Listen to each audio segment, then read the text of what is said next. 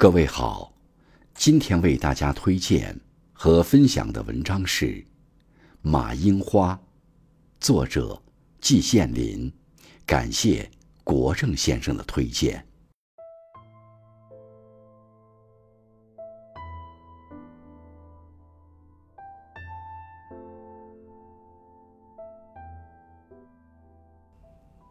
曾经有很长的一段时间，我孤零零一个人住在一个很深的大院子里。从外面走进去，越走越近，自己的脚步声越听越清楚，仿佛从闹市走向深山。等到脚步声成为空谷足音的时候，我住的地方就到了。院子不小。都是方砖铺地，三面有走廊，天井里遮满了树枝。走到下面，浓荫营地，清凉蔽体。从房子的气势来看，从梁柱的粗细来看，依稀还可以看出当年的富贵气象。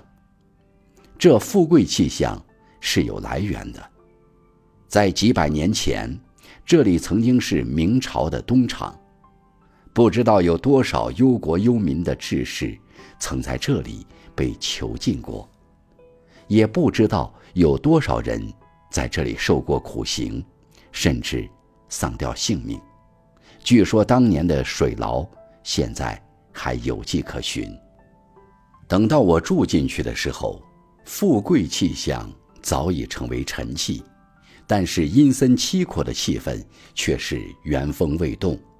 再加上走廊上陈列的那一些汉代的石棺石椁，古代的刻着“篆”字和“隶”字的石碑，我一走回这院子里，就仿佛进入古墓。这样的环境，这样的气氛，把我的记忆提到几千年前去。有时我简直就像生活在历史里，自己俨然成为古人了。这样的气氛。同我当时的心情是相适应的，我一向又不相信什么鬼神，所以我住在这里也还处之泰然。但是也有紧张不泰然的时候，往往在半夜里，我突然听到推门的声音，声音很大很强烈，我不得不起来看一看。那时候经常停电。我只能在黑暗中摸索着爬起来，摸索着找门，摸索着走出去。院子里一片浓黑，什么东西也看不见，连树影子也仿佛同黑暗粘在一起，一点都分辨不出来。我只听到大香椿树上有一阵窸窸窣窣的声音，然后喵的一声。有两只小电灯泡似的眼睛从树枝深处对着我闪闪发光。这样一个地方，对我那些经常来往的朋友们来说是不会引起什么好感的。有几位在白天还有兴致来找我谈谈，他们很怕在黄昏时分走进这个院子，万一有事儿不得不来，也一定在大门口向工友再三打听。我是否真的在家里？然后才有勇气跋涉过那一个长长的胡同，走过深深的院子，来到我的屋里。有一次我出门去了，看门的工友没有看见，一位朋友走到我住的那个院子里，在黄昏的微光中，只见一地树影，满院石棺，我那小窗上却没有灯光。他的腿立刻抖了起来，费了好大力气才拖着他们走了出去。第二天我们见面时，谈到这点经历，俩人相对大笑。我是不是也有孤寂之感呢？应该说是有的。当时正是万家莫面莫蒿来的时代，北平城一片黑暗。白天在学校里的时候，同青年同学在一起，从他们那蓬蓬勃勃的斗争意志和生命活力里，还可以吸取一些力量和快乐，精神十分振奋。但是，一到晚上，当我孤零一个人走回这个所谓家的时候，我仿佛遗世而独立，没有人声，没有电灯，没有一点活气。在煤油灯的微光中，我只看到自己那高的、大的、黑的惊人的身影在四面的墙壁上晃动，仿佛是有个巨灵来到我的屋内。寂寞像毒蛇似的偷偷的袭来，折磨着我，使我无所逃于天地之间。在这样无可奈何的时候，有一天，在傍晚的时候。我从外面一走进那个院子，蓦地闻到一股似浓似淡的香气。我抬头一看，原来是遮满院子的马樱花开花了。在这以前，我知道这些树都是马樱花，但是我却没有十分注意它们。今天，它们用自己的香气告诉了我它们的存在，这对我似乎是一件新事。我不由得就站在树下，仰头观望。细碎的叶子密密地搭成了一座天棚，天棚上面是一层粉红色的细丝般的花瓣，远处望去，就像是绿云层上浮上一团团的红雾。香气就是从这一片绿云里洒下来的，洒满了整个院子，洒满了我的全身。使我仿佛游泳在香海里。花开也是常有的事，开花有香气，更是司空见惯。但是在这样一个时候，这样一个地方，有这样的花，有这样的香，我就觉得很不寻常。有花香为我寂寥，我甚至有一些近乎感激的心情了。从此。我就爱上了马樱花，把它当成了自己的知心朋友。北平终于解放了，一九四九年十月一日，给全中国带来了光明和希望，给全世界带来了光明和希望。这一个具有重大意义的日子，在我的生命里划上了一道鸿沟，我仿佛重新获得了生命。可惜不久。我就腾出了那个院子，同那些可爱的马樱花告别了。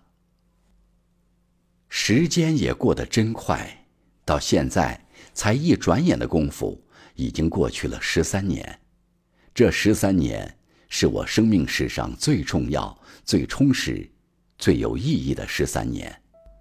我看了很多新东西，学习了很多新东西，走了很多新地方。我当然也看了很多奇花异草。我曾在亚洲大陆最南端科摩林海角看到高龄霄汉的巨树上开着大朵的红花。我曾在缅甸的避暑胜地东芝看到开满了小花园的火红照眼的不知名的花朵。我也曾在塔什干看到长得像小树般的玫瑰花。这些花都是异常美妙动人的，然而，使我深深的怀念的，却仍然是那些平凡的马樱花。我是多么想见到它们呀！这几年来，北京的马樱花似乎多起来了，在公园里，在马路旁边，在大旅馆的前面，在草坪里，都可以看到新栽种的马樱花。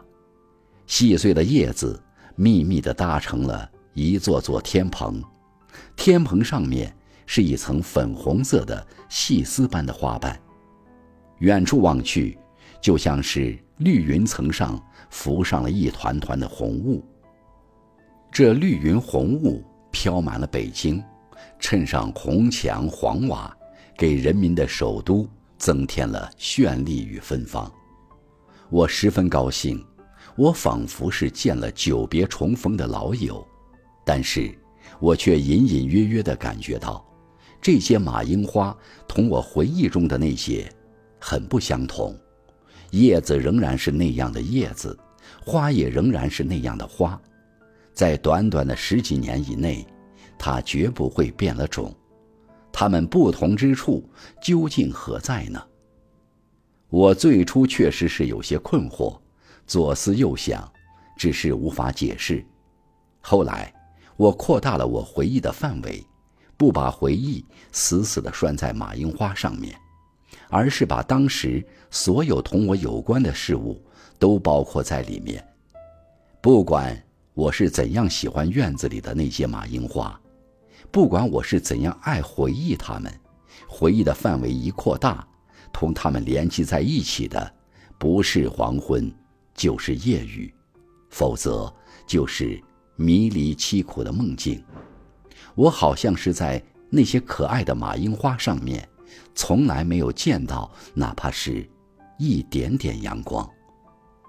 然而，今天摆在我眼前的这些马樱花，却仿佛总是在光天化日之下，即使是在黄昏的时候。在深夜里，我看到它们，他们也仿佛是生气勃勃，同浴在阳光里一样。他们仿佛想同灯光竞赛，同明月争辉。同我回忆里那些马樱花比起来，一个是照相的底片，一个是洗好的照片。一个是影，一个是光。影中的马樱花，也许是值得留恋的。但是光中的马樱花不是更可爱吗？我从此就爱上了这光中的马樱花，而且我也爱藏在我心中的这一个光与影的对比。它能告诉我很多事情，带给我无穷无尽的力量，送给我无限的温暖与幸福。它也能促使我前进。我愿意马樱花。永远在这光中，含笑怒放。